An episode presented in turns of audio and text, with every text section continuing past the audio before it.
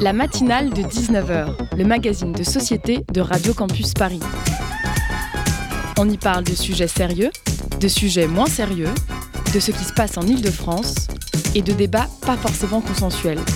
Tous les jours du lundi au jeudi sur le 93.9. Salut à toi, jeune auditorice intrépide. En ce 21 février 2024, j'ai un truc qui m'a secoué cette semaine et j'ai envie de le partager avec toi. Si tu es branché sur les relations humaines comme moi, tu sais que parfois, être un peu méchant, bah ça a du bon. Je suis ok avec le fait d'être le méchant dans l'histoire de quelqu'un, hein, parce que soyons honnêtes, quoi que tu fasses, les gens vont te voir comme ils ont besoin de te voir pour que leur histoire ait du sens. Alors pourquoi se casser la tête à essayer de changer ça? L'esprit libre, c'est ce qui fait notre humanité et c'est ce, que, et c'est ce qui pense pouvoir le et ceux qui pensent pouvoir le contrôler se plantent. Mais si tu veux être un vrai méchant, et eh ben autant être le Joker. En effet, hein, le Joker, lorsqu'il a réussi à capturer Batman, il va lui expliquer très rapidement qu'il vaut mieux être giflé par la vérité que embrassé par un mensonge. Ne cache jamais ton mauvais côté pour que quelqu'un reste, montre-le plutôt, montre ton mauvais côté et regarde qui restera. Tu sais, un jour, quelqu'un te brisera si fort que tu deviendras incassable. Pourquoi devrais-je m'excuser pour le monstre que je suis devenu alors que les autres ne se sont pas excusés de m'avoir transformé comme cela? Rappelle-toi que je ne suis pas sans cœur, j'ai juste appris à l'utiliser un peu moins pour mieux vivre ma vie. Au-delà de l'éternelle lutte contre le bien et le mal, les super-héros contre les super-vilains, la philosophie que nous propose le Joker, eh ben, elle mérite réflexion. Non, pas, non parce que c'est bien beau hein, de nous rabâcher qu'en amour comme en amitié, il faut être complet tout seul. C'est beau de nous dire qu'il faut qu'on apprenne à vivre avec soi-même, qu'on s'accepte tel que nous sommes. Mais il faut pas non plus oublier que l'humain, bah, c'est un animal social. Hein. Il vit en société, il crée des règles et il apprend à vivre avec les autres. Non, parce que finalement, se sentir complet, c'est quoi? C'est avoir réglé tous ses problèmes personnels, avoir des objectifs de vie bien définis et être heureux? Regarde autour de toi, regarde les amitiés et les couples autour de toi. Est-ce que tu as vraiment l'impression que les gens engagés dans ces relations ne voient leurs liens avec les autres que comme des bonus? Honnêtement, je pense pas que ce soit le cas. Généralement, les gens n'attendent pas d'être complets par eux-mêmes pour s'engager dans des relations. Les opportunités se créent et eux, ils les saisissent. Certes, réussir à être indépendant permet de créer des relations saines et moins souffrir lorsque les liens se détériorent ou se brisent, mais je persiste à penser que les gens incomplets peuvent quand même former de belles relations humaines en se complétant de manière équilibrée ensemble. C'est certainement plus risqué, mais qui te dit de quoi sera faite la vie demain? Et quand bien même les autres tenteraient de te dire que tu as tort, n'oublie jamais que tu es le seul à pouvoir te dicter ta voix, apprends à vivre la vie comme elle vient car elle décide toujours quoi t'envoyer. Et si tu te sens prisonnier de ton passé, qu'il t'empêche de profiter d'aujourd'hui, dis-toi que ton passé c'est juste une leçon et non pas une peine de prison à perpétuité. Médite là-dessus. Salut, c'est Théo, vous êtes sur Radio Campus Paris et tout de suite c'est la matinale de 19h sur le 93.9.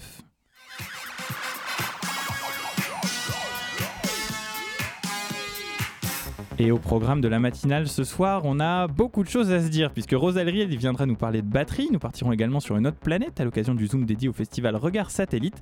Mais tout de suite, nous, on va parler plutôt des universités, de la jeunesse, de la sexualité, puisque nous allons parler de la sexualité qui semble en berne chez les jeunes avec une sexothérapeute. Le programme de la matinale de 19h est exposé. Installez-vous confortablement dans votre canapé, le RER e ou votre voiture si vous êtes dans les bouchons. Vous allez apprendre ce soir. Vous êtes sur le 93.9, c'est la matinale de 19h. Vous écoutez Radio Campus Paris. Parti La matinale de 19h. Et pour m'épauler tout au long de cette première partie d'émission, Constance Mousseux de la rédaction de Radio Campus Paris. Bonsoir Constance. Bonsoir. Alors, une étude IFOP a récemment révélé que les Français ont une sexualité moins active. Euh, deux chiffres pour illustrer ce propos. En 2006, 89% des Français et 93% des Françaises se définissaient actifs sexuellement au cours des 12 derniers mois. En 2024, ces chiffres tombent à 74% pour les femmes et 78% pour les hommes. Et les jeunes, bah, ils sont particulièrement touchés, hein, puisque pour les 18-24 ans, le taux de personnes n'ayant pas eu de rapport sexuel sur une année est passé de 5% à 2006 à 28% en 2024. Pour en parler avec nous, nous recevons ce soir Margot Friette Filosa, sexothérapeute, écrivain, conférencière, formatrice et intervenante en milieu scolaire. Bonsoir Margot. Bonsoir. Alors, au vu des chiffres de l'IFOP, la première question qu'on a envie de vous poser, c'est euh, quelles sont les principales causes de la baisse de la libido chez les jeunes? Oh, il y en a plein, dis donc. tu poses une grande question pour commencer. Ah, déjà, juste sur les chiffres. Euh, je pense que cette étude, elle est quand même à prendre avec un peu de pincette parce que la dernière étude, celle à quoi il compare, c'est un census beaucoup plus large et représentatif de la population, alors que là, c'est une étude sur une population beaucoup plus réduite et des gens qui ont choisi de participer à l'étude. Donc, je ne suis pas sûre qu'on puisse faire des généralités sur tous les jeunes aujourd'hui. Après, je pense qu'il y a une réalité d'une forme de baisse de libido, en tout cas, je pense que les mœurs changent et qu'on n'a plus envie euh, d'accepter des choses qui nous plaisent plus. On n'a plus envie de ce modèle qui nous convient pas aujourd'hui. Euh, sur ton ordinateur, tu as cédé, ce n'est pas consentir, un petit sticker que j'ai remarqué et que j'aime beaucoup. Et je pense que c'est tellement révélateur de la phase dans laquelle on est. Je pense qu'aujourd'hui, on est dans cette période un peu post-MeToo finalement, où on a enfin réussi à dire non. On a enfin réussi à dire stop. On a enfin réussi à dire non, non, mais là, je, je vais pas me forcer en fait. Céder, ce n'est pas consentir. J'ai pas envie de quelque chose qui me plaît pas. Et dans notre société, on a tellement peu de modèles de trucs épanouissants que en fait, euh, bah, on en reste au non. Et, je pense qu'il y a beaucoup de ça qui se passe. Donc moi, j'interviens beaucoup aussi dans les collèges et lycées auprès des plus jeunes que notre audience aujourd'hui. Mm. Mais ce que je vois, c'est quand même ce truc de, bah, en fait, le porno, il est partout. Et du coup, ça crée des représentations pas possibles. Enfin, l'idée de la sexualité même, ça éveille pas forcément des trucs de fou. Donc c'est le premier niveau de réponse. Après, j'ai 15 autres réponses, mais on peut, on peut en parler un petit peu. Du coup, est-ce qu'il faut comprendre qu'avant, on se forçait? Est-ce que les gens obéissaient à une espèce de norme ils se sont rendus compte qu'en fait, ils prenaient pas tant de plaisir que ça Est-ce qu'en fait, c'est pas si fou que ça? Et est-ce que les gens euh, en reviennent un peu? Comment, comment est-ce qu'on peut expliquer que les gens n'aient plus euh, envie? Parce qu'il y a aussi des chiffres dans l'étude donc encore une fois, qui sont peut-être pas à suivre euh, à la lettre, etc., mais qui expliquent que même l'idée d'avoir une relation où il n'y a pas forcément de relation sexuelle ne pose plus autant de problèmes. Et après, on pourra y revenir, mais c'est différent en fonction des hommes et des femmes. Mais rien que l'idée d'un couple n'est pas forcément liée à l'idée de la sexualité. Complètement. Je pense qu'aujourd'hui, il y a un peu plus de liberté et vraiment ce droit de dire, mais en fait, venez les gars, et si on n'était pas obligé, en fait Et je pense que c'est une belle chose de ne pas se sentir obligé. Je pense que, en fait, il y a plein de choses qui se sont passées pour moi. Il y a en même temps ce truc de on n'a plus envie de se forcer, et en même temps, on a des attentes beaucoup plus hautes. Euh, si on regarde un peu l'évolution des mœurs autour du mariage notamment, bon, je sais que je pars sur un autre sujet, mais faites-moi confiance, ça va avoir du sens. Euh, si on regarde l'évolution des mœurs sur le mariage, il n'y a pas si longtemps que ça, on se mariait pas pour l'amour. C'est le mariage était purement utilitaire. On le faisait parce qu'il fallait le faire. C'était un contrat social de survie. On travaillait dans les champs, on faisait. Enfin voilà, c'était un partenariat en fait. Et la sexualité était beaucoup plus procréatrice. Puis après, petit à petit, avec l'industrialisation et quand on a eu un peu plus de temps libre, temps libre et de surtout euh, sécurité financière, euh, on s'est dit tiens, peut-être qu'on n'est plus obligé de marier n'importe qui. Et on a voulu un mariage basé sur de l'amour. Et donc ça a commencé à changer la manière dont on voyait le couple. Et aujourd'hui, on a dépassé en fait ce stade du mariage pour l'amour. Aujourd'hui, un mariage pour l'amour, une relation pour l'amour, je pense qu'on peut même enlever le terme de mariage parce qu'aujourd'hui, je pense que la grande majorité des gens euh, qui vivent ensemble ou qui sont en couple ne sont pas mariés. Euh, aujourd'hui, ce qu'on cherche, c'est plus que de l'amour, c'est de l'épanouissement. C'est j'ai besoin de me sentir me réaliser pleinement au travers de notre relation. Pourquoi je parle de ça là à l'instant? Bah, Je pense qu'on peut faire le lien avec la sexualité. Ou avant, ok, le sexe, bah, c'était pour faire des bébés.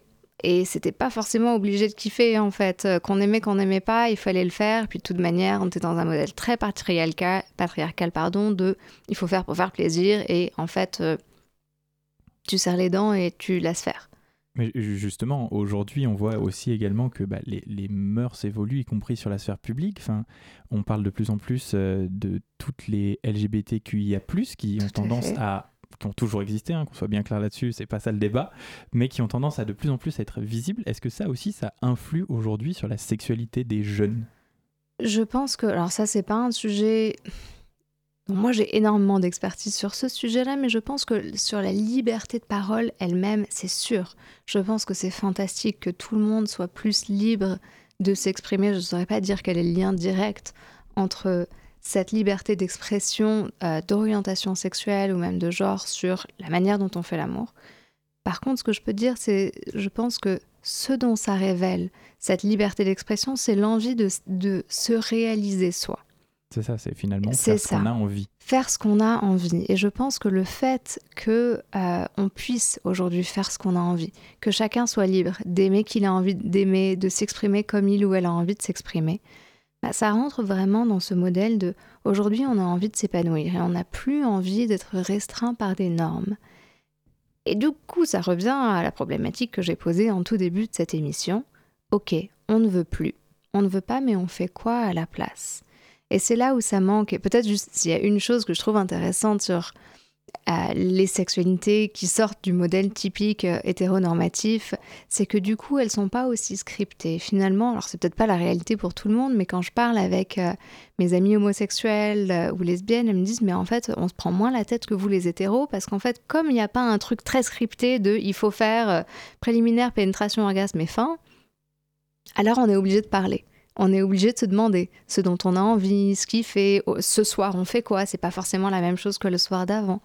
Et du coup, il y a beaucoup moins ce truc de bah, c'est comme ça et c'est tout. Et donc, pour moi, c'est c'est la clé. Et si euh, les hétéros pouvaient apprendre un peu de ce modèle-là, ce serait quand même fantastique de se dire, en fait, sortons de l'idée qu'il y a quelque chose de prédéfini et qu'il y a quelque chose de préconçu.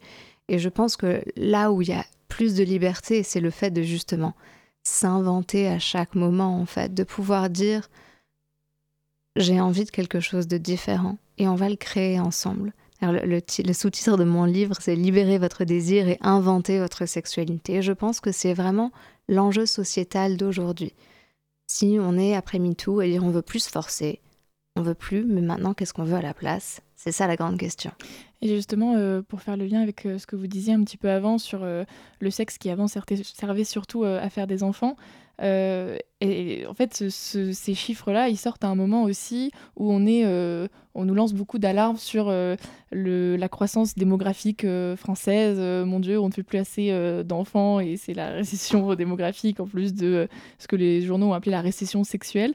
Est-ce qu'on peut vraiment faire un lien entre ces deux éléments-là est-ce qu'on a intellectualisé les relations sexuelles et on les a complètement séparées en fait du fait de procréer et euh, est-ce qu'on a raison euh, de nous alarmer comme ça sur cette baisse démographique? Est-ce qu'on peut mhm. faire un lien entre les deux ou pas du tout?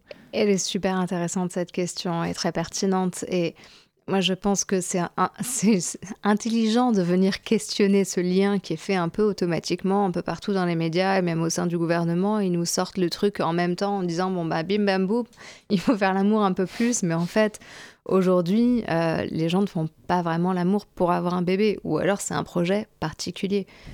Je pense que plutôt que de dire il faut s'y remettre les cocos, on a besoin de se dire mais qu'est-ce qui fait que les gens euh, font moins d'enfants? Et je pense qu'il y a plusieurs paramètres.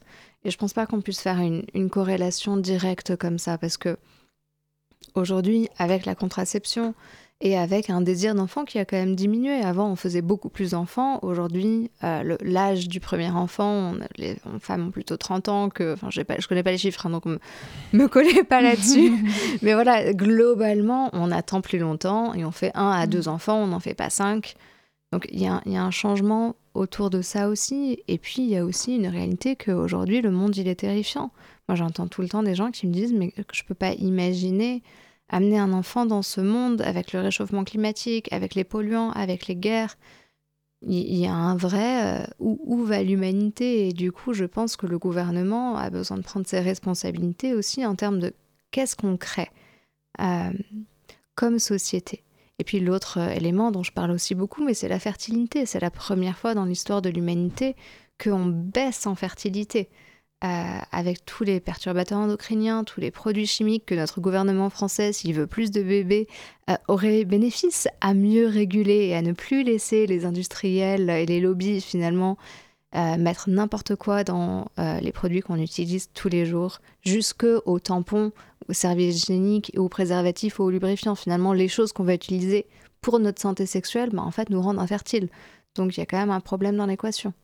Euh, une autre chose aussi qu'on remarque ces derniers temps, c'est comme vous nous l'avez dit, le monde change, la société, euh, c'est un fait, hein, elle est de plus en plus violente. Est-ce que ça aussi, ça impacte un peu la sexualité des gens de manière générale? Est-ce qu'ils se sentent moins safe, entre guillemets, à l'idée d'avoir euh, bah, des relations sexuelles avec des personnes qu'ils connaîtraient pas forcément très bien Alors il y a plusieurs paramètres dans cette question et je pense qu'il y a une insécurité, c'est sûr, à, plein de niveaux différents. C'est-à-dire qu'aujourd'hui, il y a quand même moins le, tabou autour de euh, c'est mal d'avoir du sexe. On commence à se libérer un peu de ça et c'est très bien. Euh, mais on vit dans une société qui est profondément marquée par le traumatisme. Euh, une femme sur cinq est victime de violences sexuelles au moins. un homme sur 13 euh, là récemment, les chiffres nous disent euh, un enfant sur cinq, donc finalement c'est beaucoup, beaucoup. quand on a vécu du trauma ou quand on est dans un environnement, enfin quand même un contexte global d'insécurité, c'est dur de se sentir en sécurité pour pleinement lâcher prise. Je pense aussi, euh, et d'ailleurs si on, mélange les sujets ensemble à des questions que vous venez de me poser, je pense par exemple à une cliente que j'accompagne en ce moment qui essaye de faire un bébé avec euh, son mari. Et en fait, elle a des traumas, a du mal à être touchée, elle a du mal à avoir des rapports sexuels parce qu'il y a tout ce trauma à l'intérieur et en même temps ils veulent faire un enfant. Et du coup, c'est compliqué à l'intérieur de jongler avec ces différents paramètres. Et on parlait justement euh, du rapport au sexe qui évolue, qui euh, peut-être se détabouise, ou euh, c'est plus, vous le disiez à l'instant, c'est plus quelque chose de, mal, on va dire, d'avoir une sexualité.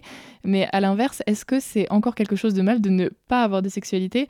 Parce que dans ce, cette étude statistique, ils expliquent que 50% des hommes ont l'impression de ne pas assez faire l'amour contre seulement 39% des femmes. Euh, comment, euh, comment on peut expliquer un chiffre comme ça alors qu'on a l'impression qu'en effet il y a une progression vers quelque chose d'un peu plus euh, flexible et fluide et tolérant, mais en même temps il y a quand même dans une certaine partie de la société, on a envie de dire, un espèce de diktat qui, qui continue d'exister, de avoir du sexe c'est positif, un couple qui fonctionne c'est un couple avec du sexe. Enfin, comment comment c'est possible? Moi je dirais plutôt un couple qui fonctionne c'est un couple dont les désirs s'harmonisent. Euh, c'est-à-dire que c'est pas. Je pense que ce serait dommage de dire, bah, on enlève complètement la sexualité de l'équation et mm. du coup, c'est plus un marqueur de l'épanouissement parce que pour certaines personnes, ça l'est. Mm-hmm. Pour certaines personnes, ça l'est pas. Et je pense que cette différence dans les chiffres euh, entre les hommes et les femmes vient encore beaucoup du fait que la sexualité telle qu'elle nous est présentée aujourd'hui dans notre société, est, créé pour les hommes en fait. Euh, la sexualité est pas du tout. Euh, par exemple, récemment j'ai vu une étude qui disait que pour que un homme soit en pleine excitation, il faut quelques minutes, mais pour que les tissus érectiles d'une femme s'engorgent pleinement, il faut 20 minutes mm. de stimulation. Mais en fait, voilà, il y a des détails comme ça où notre sexualité n'est pas basée sur quelque chose qui fait du bien aux femmes. Et du coup, il me semble logique euh, ce que je dis toujours, c'est que ne pas aimer du mauvais sexe, c'est normal. Et on va avoir justement l'occasion d'en reparler dans la suite de la matinale de 19h. Euh, vous restez avec nous, Margot Friette Villosa. Tout de suite, on va écouter Billie Eilish et son titre Copycat sur le 93.9. 19h. Du lundi. Alors, non, on va vraiment écouter Billie Eilish.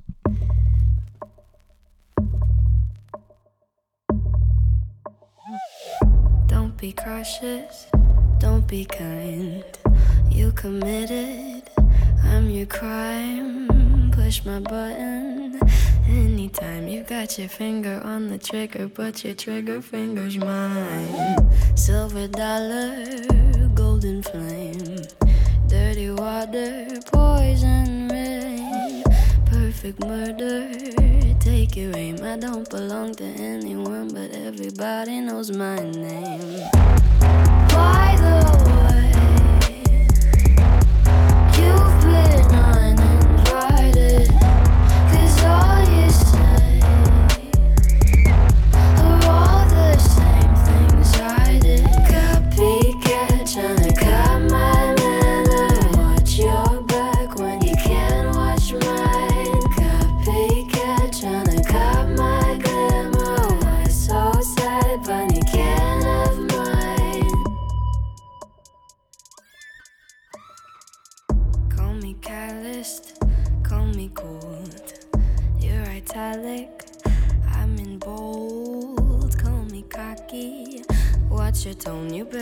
love me, cause you're just a clown.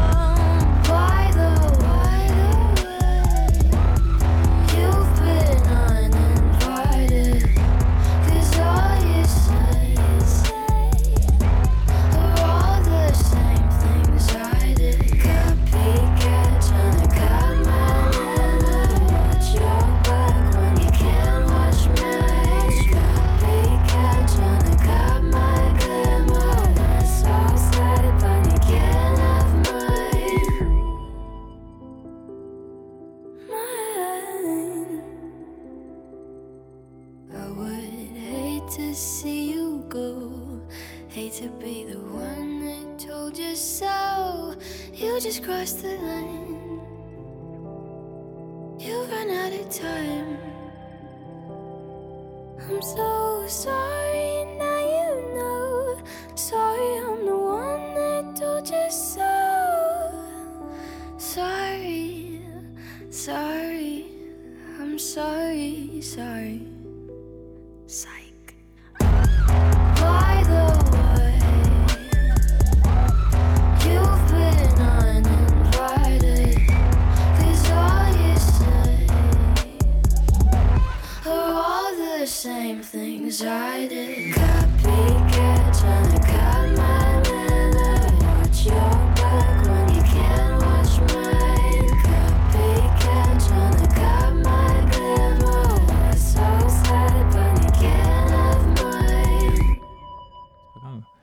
C'était Copycat de Billie Eilish. Vous écoutez la matinale de 19h sur le 93.9.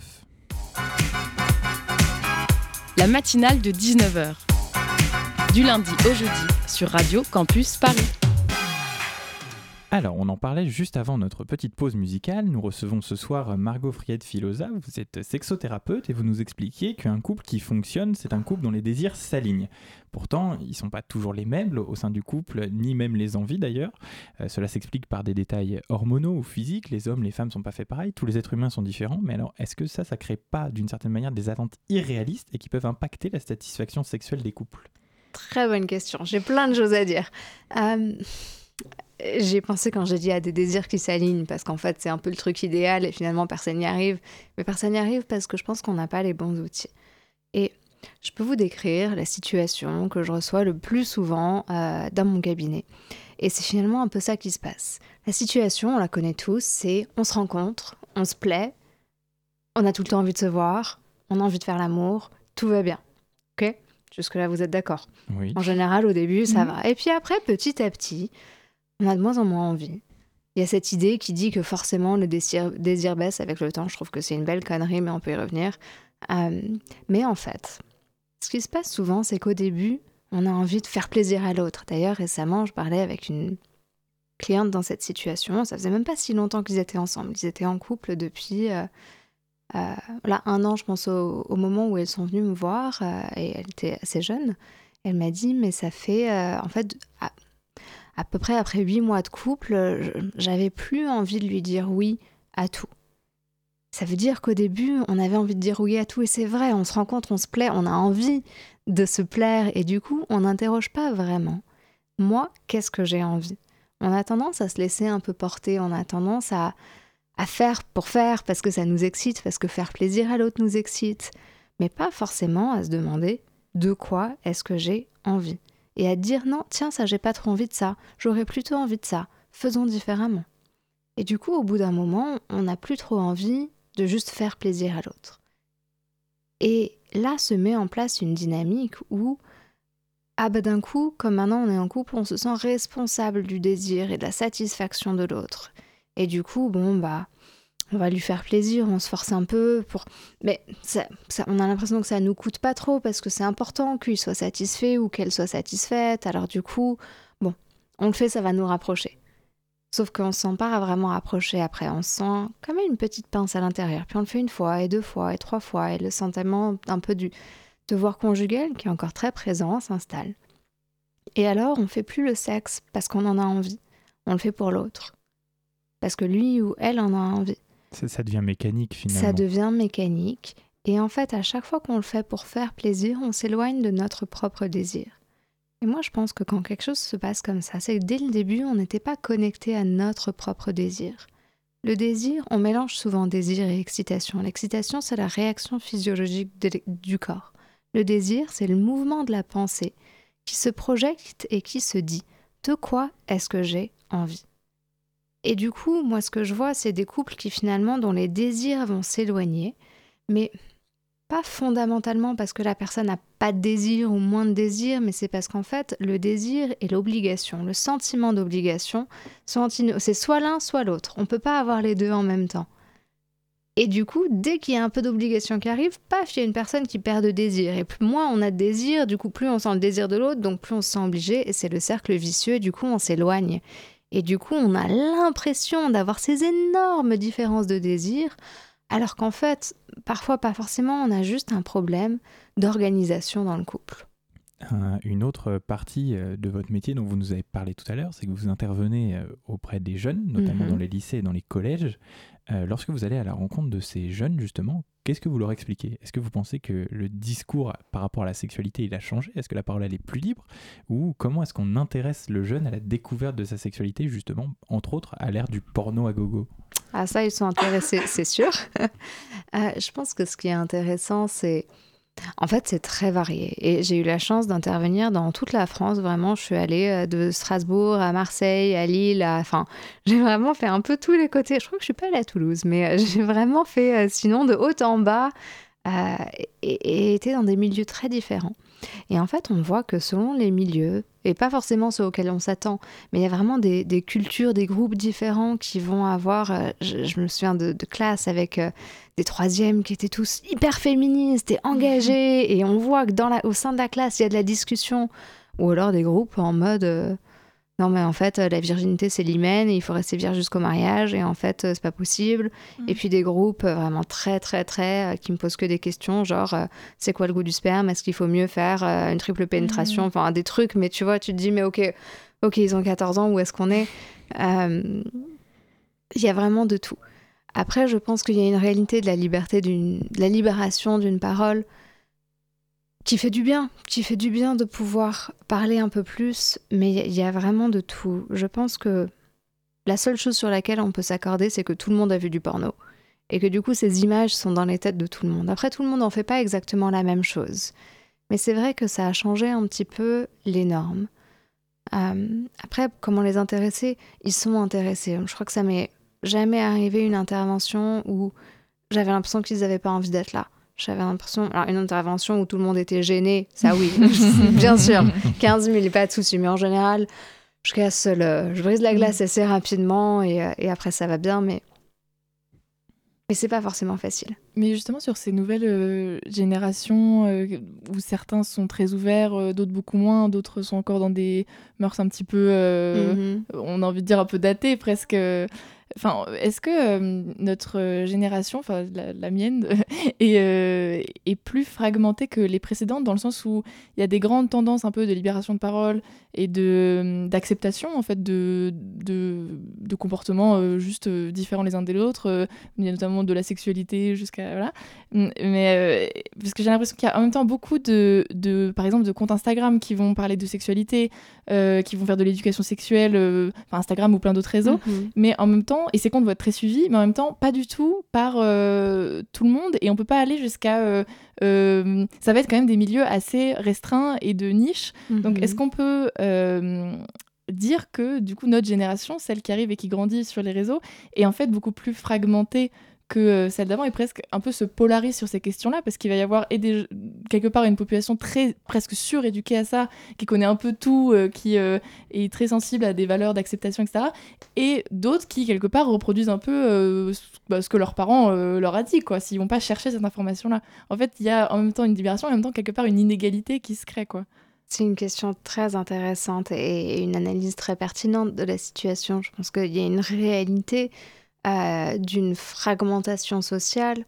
qui devient de plus en plus grande. On voit que les écarts entre les riches et les pauvres sont de plus en plus grands. Entre, enfin, il y a vraiment, euh, et là je parle d'autre chose que de la sexualité, mais quand même l'ac- l'accès à l'information, bah, c'est quand même lié à un certain statut social, à un certain statut socio-économique, à un certain privilège finalement d'avoir le temps de scroller sur Instagram et de pas être euh, en train de travailler trois jobs en même temps pour payer ses frais d'université ou autre.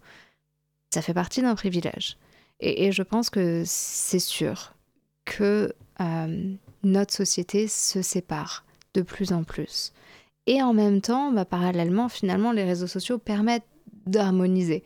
C'est-à-dire que oui, avoir plein de temps pour y être, ok, peut-être que c'est pas forcément tout le monde, et en même temps, ça rend l'information beaucoup plus, et, et l'Internet d'ailleurs, pas que les réseaux sociaux, mais le fait qu'aujourd'hui, quand même quasiment tout le monde, plus ou moins au travers des différents milieux socio-économiques, sont connectés à Internet et donc ont accès à l'information. Donc euh, je dirais que ça fait les deux en même temps, paradoxalement, Euh, mais c'est sûr, c'est sûr qu'on a une fragmentation sociale énorme.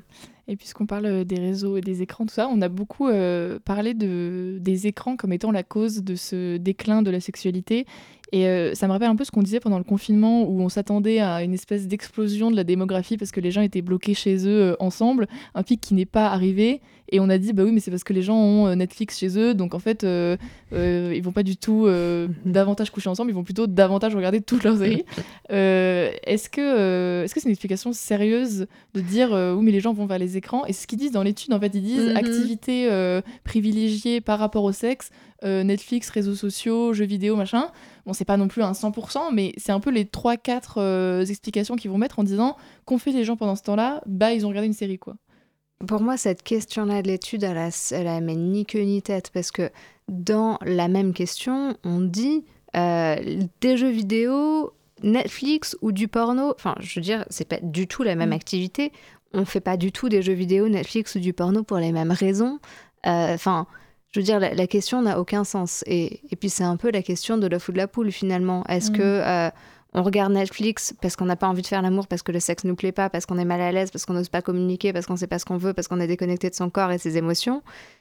Ou est-ce qu'on fait pas l'amour parce qu'on regarde trop Netflix? Enfin, je veux dire, euh, peut-être que la première réponse Mm. que j'ai dit rapidement parce que j'avais plein de choses à dire et que je vous vois me dire qu'on n'a plus de temps. euh, voilà, c'est pour moi, c'est c'est plus une question relationnelle, émotionnelle. Et cette question, c'est un peu facile de dire, ah bah c'est la faute aux écrans. Les écrans, pour moi, ils sont là pour pallier à Moi, je suis pas quelque chose. surtout. Pardon Moi, moi, je suis pas d'accord, surtout. Je trouve ça très excitant, une partie de jambes en l'air devant Netflix. Bah, ça peut tout à fait l'être, et bien sûr. Et justement, juste avant qu'on clore, euh, de clore cette interview, moi j'ai une dernière question pour vous, une question que on entend souvent. Est-ce que l'amour, ça dure trois ans? Ah, je pense qu'elle dit n'importe quoi cette question. Je pense que peut-être certaines illusions durent, durent trois ans. Mais justement, je me dis que c'est au moment où on perd les illusions et on voit vraiment la personne pour qui elle est que l'amour peut commencer. Et bien voilà, ce sera le mot de la fin. Merci beaucoup Margot. Friette Filosa d'avoir accepté l'invitation de la matinale de 19h. Euh, tout de suite, on va marquer une nouvelle pause sur le 93.9. On va écouter une artiste qu'on suit depuis quelques temps. Euh, elle passe d'ailleurs demain soir à la Marie Queenery et quelques places sont encore en vente. Elle s'appelle Charlotte Fever et ça, c'est son titre Pampa.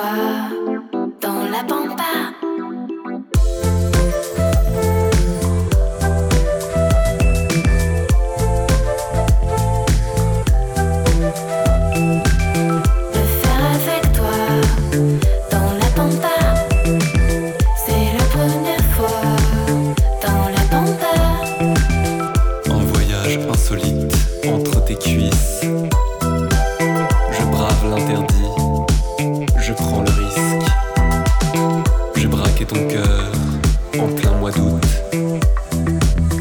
C'est toi que je veux, je n'ai aucun doute. Ne pas éteindre l'excitation. Le feu qui émane de nos corps en fusion. Un funambule au bord de l'apothéose. Savoir résister avant que tu n'exploses.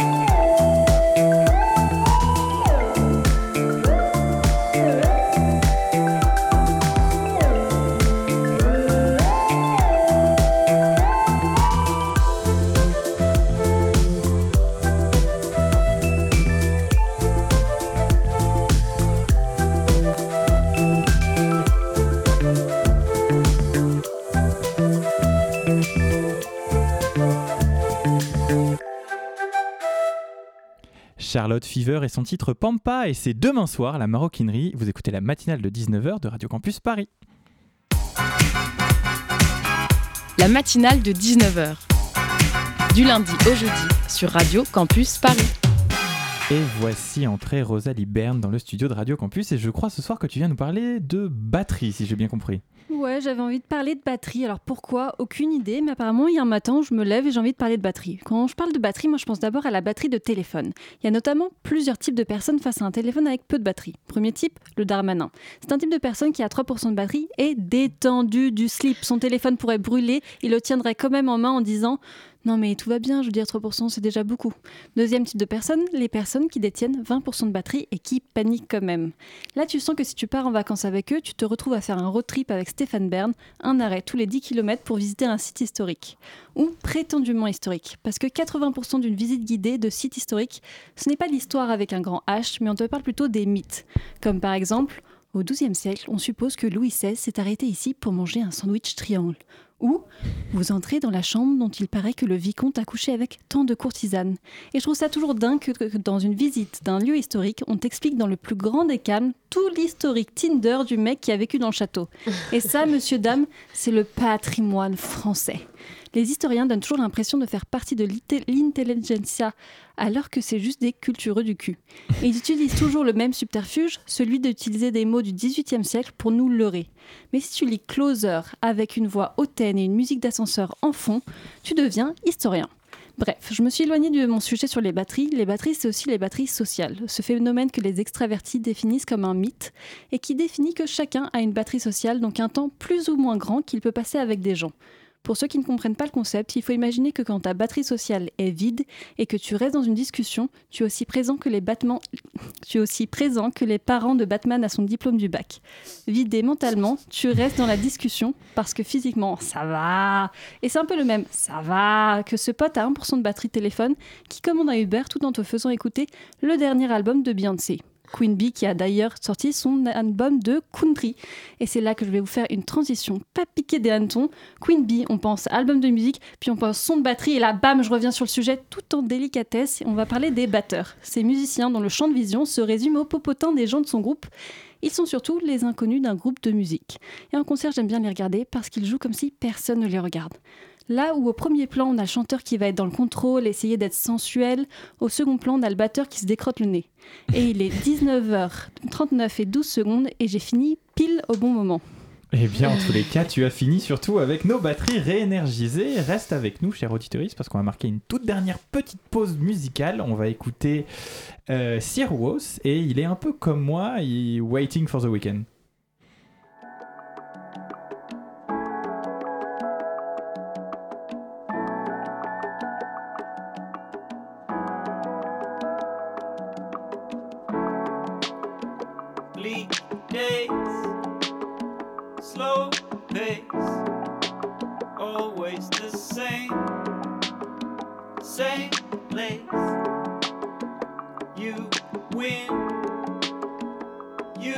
Lose. I wish I could choose.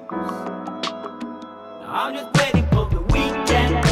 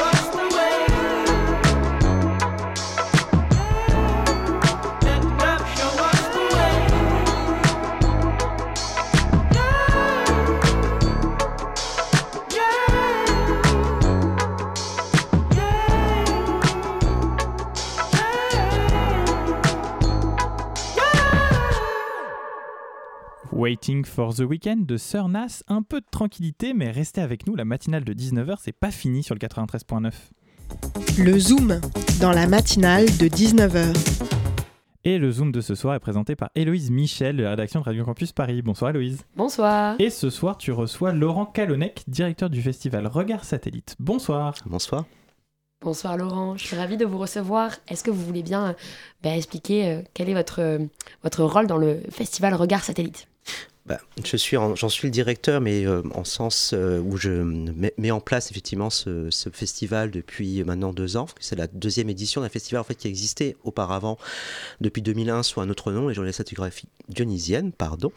Euh, et mon travail consiste surtout à essayer de mettre en place un groupe de personnes pour travailler un collectif. On a donc euh, sollicité un certain nombre de programmatrices et d'artistes pour proposer en fait une perception, euh, une vision du cinéma, euh, du coup euh, multiculturelle, euh, construite sur l'idée effectivement de représenter des cinémas de fronde, je dirais non dominants, et essayer justement d'apporter non pas un seul point de vue, mais une multitude de points de vue. Et ce festival va donc se dérouler du 27 février au 11 mars, à l'écran de Saint-Denis, mais aussi à Saint-Ouen, à l'espace 189, euh, à Paris au Grand Action et au Forum des Images, et aussi à Nantes et à Morlaix.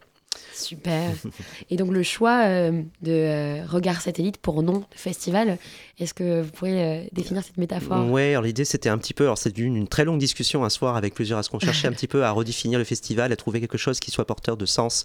Et l'idée de du centre euh, et comment le périphérie regarde le centre plutôt que le centre regarde la périphérie nous est venu parce qu'on est quand même dans une ville de banlieue, on est euh, dans une périphérie donc qui partage aussi cette histoire très euh, multiculturelle avec une dimension populaire, avec des gens de différentes origines. Et j'avais un petit peu envie de redonner cette idée effectivement de comment les satellites, du coup les gens qui sont effectivement supposés des périphéries, proposent un regard vers le centre et non pas l'inverse. Donc on est parti du coup sur cette longue discussion un peu arrosée et euh, on a du coup euh, trouvé ce, tr- ce titre un peu euh, qui se permet une petite licence poétique effectivement et plein d'ouverture je pense, j'espère en tout cas. Oui, assez plein de thématiques. Et euh, vous avez un collectif qui est mis à l'honneur cette année. Oui. Est-ce que vous pouvez euh, raconter un peu euh, son histoire? C'est le collectif qui est argentin qui s'appelle El Pampero. El Pampero Ciné, oui, tout à fait. C'est alors déjà euh, l'idée était de- pour inviter d'honneur, c'est souvent une personne. On s'est dit et pourquoi, comme on voulait parler de collectif, pourquoi pas inviter un collectif? Il se trouve que euh, ce collectif travaille depuis 20 ans dans le cinéma argentin. Ils se sont construits, ce sont des acteurs, des réalisateurs, et ils se sont construits en fait un, un univers de cinéma euh, qui leur est propre, qui travaille aussi sur d'autres d'ailleurs d'autres médias. Ils font aussi des spectacles de rue, du théâtre. Et euh, donc ça fait 20 ans qu'ils ont un peu révolutionné. Alors il y a eu Historias Extraordinarias qui été un peu le film de Marionas, qui été un peu le, je dirais, si ce n'est un, film doc, en tout cas quelque chose qui a vraiment euh, transpa- euh, fait apparaître aux yeux du monde ce cinéma. Très récemment, ben, c'est Laura Citarella qui a proposé le film Tranqueloken, qui a été donc assez très bien reçu et très vu par, j'espère en tout cas, reconnu pour cette œuvre assez incroyable. Et vraiment, ce cinéma est plein de désir, plein d'envie de de, de rompre avec justement des schémas aussi de cinéma commercial, avec des films parfois qui font 14 heures, enfin beaucoup de, beaucoup de, beaucoup de capacité à la folie et à, et à l'imaginaire. Et en fait, j'ai une, une personne qui, que je connais depuis longtemps qui s'appelle Claire Alouche, qui est euh, universitaire à Paris 8 et qui aussi euh, travaille au cahier du cinéma, avec qui on a eu une discussion. On s'est rendu compte, en fait, que. et, enfin, ce que j'ai découvert, c'est qu'en fait, elle travaille avec eux depuis de nombreuses années. J'ai dit, eh ben écoutez, soyons fous, invitons-les. Et euh, comme on peut pas inviter un collectif avec une personne, on les a tous invités. Donc, ils viennent donc tous à l'écran, mais aussi justement au Forum des images, Grande Action à Morlaix et à Nantes, de Mhm. l'ensemble de, ce, de, ce, de ces réalisateurs, et même aussi une actrice, puisqu'il y aura Laura Paredes, qui est l'actrice principale de Trenk Loken, Laura Citarella. Euh, Marianne Oninas, euh, Agustine et Arero. Donc on va vraiment avoir l'ensemble euh, de cette euh, incroyable tribu de Mm. cinéma qui va, se, qui va venir à l'écran. Il se trouve qu'on n'avait pas du tout réfléchi au contexte lorsqu'on avait fait, on en a parlé il y a un an, et évidemment en plus aujourd'hui, je crois que c'est aussi très important de montrer le cinéma argentin dans un contexte politique extrêmement difficile, et que voilà, c'est le moment ou jamais de, de venir Mm. les défendre de les mettre en lumière. et les mettre en lumière. Et donc, c'est plusieurs artistes. Donc, il y a des actrices et des réalisatrices parmi ce collectif-là. Mhm. Et ils sont euh, de 12 artistes, c'est ça? Oui, à peu près. Enfin, bien sûr, euh, on en fait venir, euh, en l'oc- en l'occurrence, enfin, ils sont six à venir, en fait, même bien plus, plus leur famille. Euh, donc, du coup, on a vraiment, un, un- un- vraiment commencé, on a proposé, du coup, aussi de traverser leur œuvre, les différentes, leurs différents axes, puisque, du coup, parfois, ils sont acteurs, parfois, ils sont réalisateurs ou réalisatrices, bien sûr. Donc, c'est vraiment l'idée de traverser, de multiplier leurs points de vue, euh, leur disons leurs échanges aussi à travers les œuvres qui sont parfois d'ordre du documentaire, parfois d'ordre de la fiction, parfois je dirais presque de l'essai poétique. Vraiment, on, a, on a vraiment un, un univers à partager avec eux qui euh, ne peut pas laisser indifférent. Ah. Et les quatre axes qui déplacent le public que vous avez choisi euh, pour la programmation de ce festival, euh, quels sont-ils pour vous? Alors, on a travaillé effectivement beaucoup sur. euh, effectivement, on a parlé effectivement d'El Pampero. On a beaucoup travaillé aussi sur un axe euh, du cinéma indépendant euh, nord-américain, à travers l'idée de montrer le cinéma indépendant, mais pas celui qu'on nous présente, mais celui qui vient de l'intérieur de ce territoire.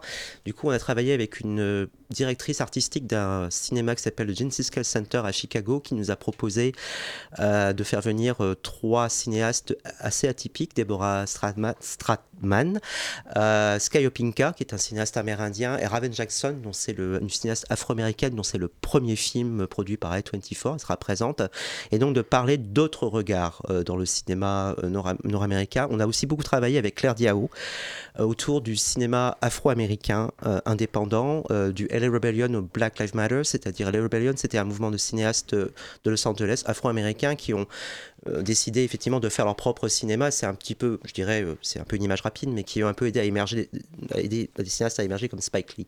Donc on va avoir Larry Clark, l'afro-américain, qui a fait un film Passing Through, qui est une œuvre unique euh, autour de la musique, du jazz et aussi un, un Black Totation, jusqu'à Scanner Myers, qui a proposé Sleeping Negro récemment. Euh, on va du coup faire un florilège de ce travail, plus aussi d'autres artistes comme Marlon Riggs, qui est un, cinéaste documentariste nord-américain, afro-américain, qui est décédé en 1994 des suites du sida, qui a fait un travail sur la question de la représentation euh, de la de- de- des afro-américains dans, le, dans les médias, et aussi la question LGBTQI euh, dans la culture nord-américaine. Super. Et donc, euh, votre festival se définit par des cartes blanches. Tout à fait. Et comment se passe la programmation de ces cartes? Quel est votre, euh, votre pouvoir décisionnel là-dedans? Comment est-ce que ça s'est passé pour vous? Bah, j'ai envie de dire, c'est un peu comme principe, pour moi, c'est un peu comme faire un morceau de free jazz. Je propose, euh, je dis aux gens, voici un peu le tempo, qu'est-ce que vous avez envie d'amener? Donc j'ai parlé avec euh, des cinéastes que je connaissais, qui étaient venus à l'écran, comme Arthur Harari, comme Damien Ounouri, mais aussi Yann Gonzalez, euh, de dire c'est quoi pour vous le cinéma? Comment vous le voyez? C'est quoi votre angle de vue? Pas vos œuvres nécessairement, mais comment vous, vous avez construit votre vision du cinéma ou qu'est-ce qui vous parle dans le cinéma?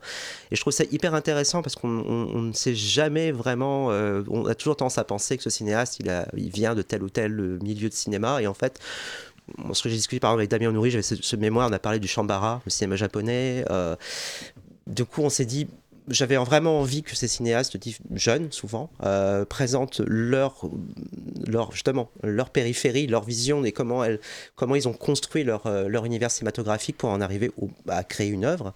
Donc c'est vraiment cette idée de dialogue et de dire effectivement qu'est-ce qui vous a parlé? On a Mani de Lino Broca, on a effectivement la bataille d'Alger ou Requiem pour un massacre proposé par Damien Ounouri. Avec Yann Gonzalez, c'était un peu différent, c'est devenu une sorte de petit moment de folie. Euh, on a, ils il a fait un. Yann Gonzalez, réalisateur d'un couteau dans le cœur et aussi de, des rencontres après minuit, a fait un très beau clip vidéo Ideus pour euh, Oliver Sim, le chanteur de The XX l'année dernière. J'avais vraiment envie de le montrer et on est parti dans ce désir de finalement faire une soirée avec Oliver Sim qui sera présent, donc le chanteur de The XX, de The XX pardon, euh, autour de leur influence audiovisuelle. Donc on va faire un florilège de clips vidéo issus de leurs références musicales. Il y aura quelques surprises d'ailleurs. Ah, Je ne vais pas trop en parler.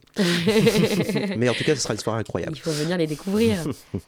Euh, vous avez euh, parlé des différentes voix que vous euh, vous permettez d'accueillir dans ce festival. Et donc, il y a aussi plusieurs festivals que le, le cinéma à l'écran reçoit. Est-ce que vous pouvez nous en parler un peu plus? Alors, la principale carte blanche à un festival, c'est effectivement au festival Chéri Chéri, qui depuis de nombreuses années travaille justement pour euh, des questions, des choses que je souhaitais partager autour des questions de représentation. Ils ont proposé du coup. euh, en plus du travail qu'on a pu faire aussi avec- sur la question de Yann Gonzalez, de, du coup de proposer du coup euh, à la fois une carte blanche euh, de courts métrages qui ont été primés lors du précédent festival Chéri Chéri.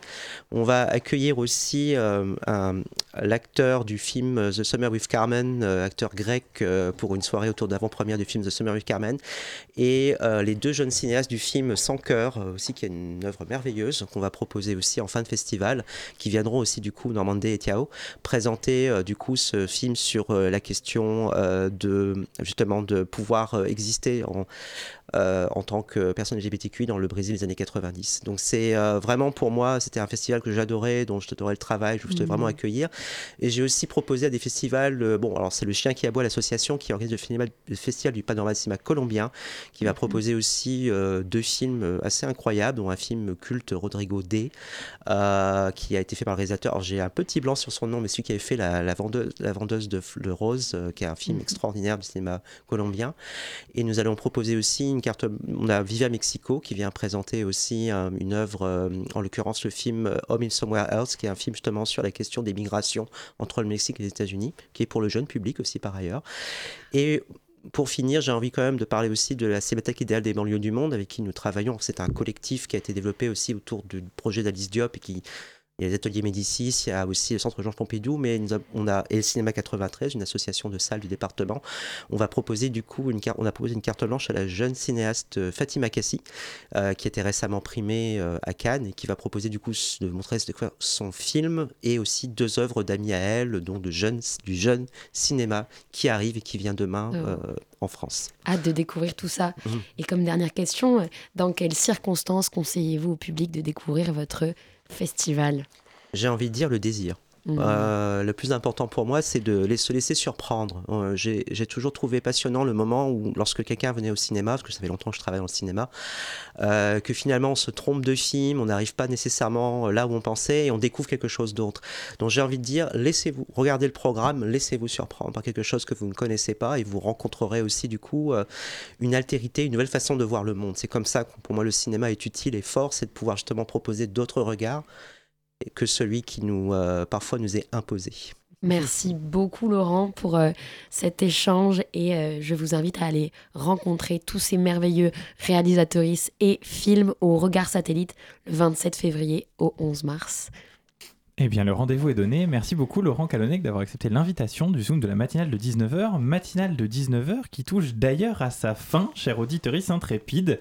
J'espère sincèrement que cette émission a su captiver ton attention, t'invitant à découvrir de nouvelles connaissances, un brin plus riche qu'hier, mais sans aucun doute moins que celles qui marqueront ton destin dès demain. Un grand merci à Margot Friette Filosa qui a éclairé notre antenne avec sa vision perspicace sur la sexualité en berne chez les jeunes. Applaudissements chaleureux avec Constance Mousseux pour sa collaboration inestimable, tissant une trame précieuse tout au long cette première partie de l'émission.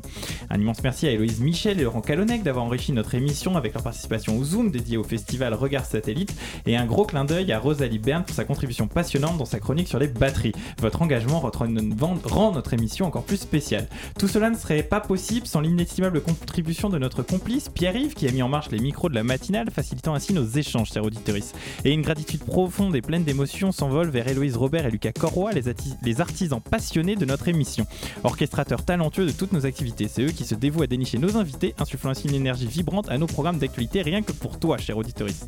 Et enfin, un immense merci à toi qui illumine de ta présence nos soirées à 19h. Grâce à toi, nous grandissons, nous nous épanouissons et nous nous appliquons à explorer des sujets qui te touchent. Tu es notre inspiration, notre muse et pour cela, nous sommes éternellement reconnaissants. Mais reste avec nous car tout de suite, tu as rendez-vous avec Extérieur Nuit, l'émission cinéma de Radio Campus Paris. Alors, Elisabeth, c'est quoi le programme ce soir? Le programme, c'est une interview de Xavier Legrand, le réalisateur du successeur. On se rappelle de lui pour son premier film, euh, Jusqu'à la garde César du meilleur film en 2019. On vous dira beaucoup de mal du nouveau euh, Dumont, L'Empire. Et puis on vous parlera du beau documentaire Bye Bye Tibériade et du film d'horreur Sleep. Eh bien, le rendez-vous est bien pris et le programme est bien exposé. La matinale de 19h, elle revient en toute exclusivité pour toi dès demain à 19h en direct sur le 93.9 et 24h sur 24, 7 jours sur 7 sur radiocampusparis.org. Avant de nous quitter, souviens-toi de ceci. Peut-être te dis-tu que les autres ont un impact énorme, peut-être que tu te soucies plus de ce que les autres pensent, peut-être encore es-tu plus attiré par le drama que par ta vie actuelle. Tu te dis certainement que le contrôle et la peur sont plus faciles que l'amour et le lâcher prise. Dis-toi simplement que ce n'est pas des attentes que tu as, mais des exigences. Demande-leur de respecter ton temps, de faire les mêmes efforts que toi, de tenir leurs paroles, d'être constant et surtout, surtout, surtout d'être comme toi, honnête. Sinon, tu pourras toujours leur souhaiter la vie qu'ils méritent et ils n'auront plus jamais rien à redire. En attendant, je te dis à plus tard et surtout, enjoy!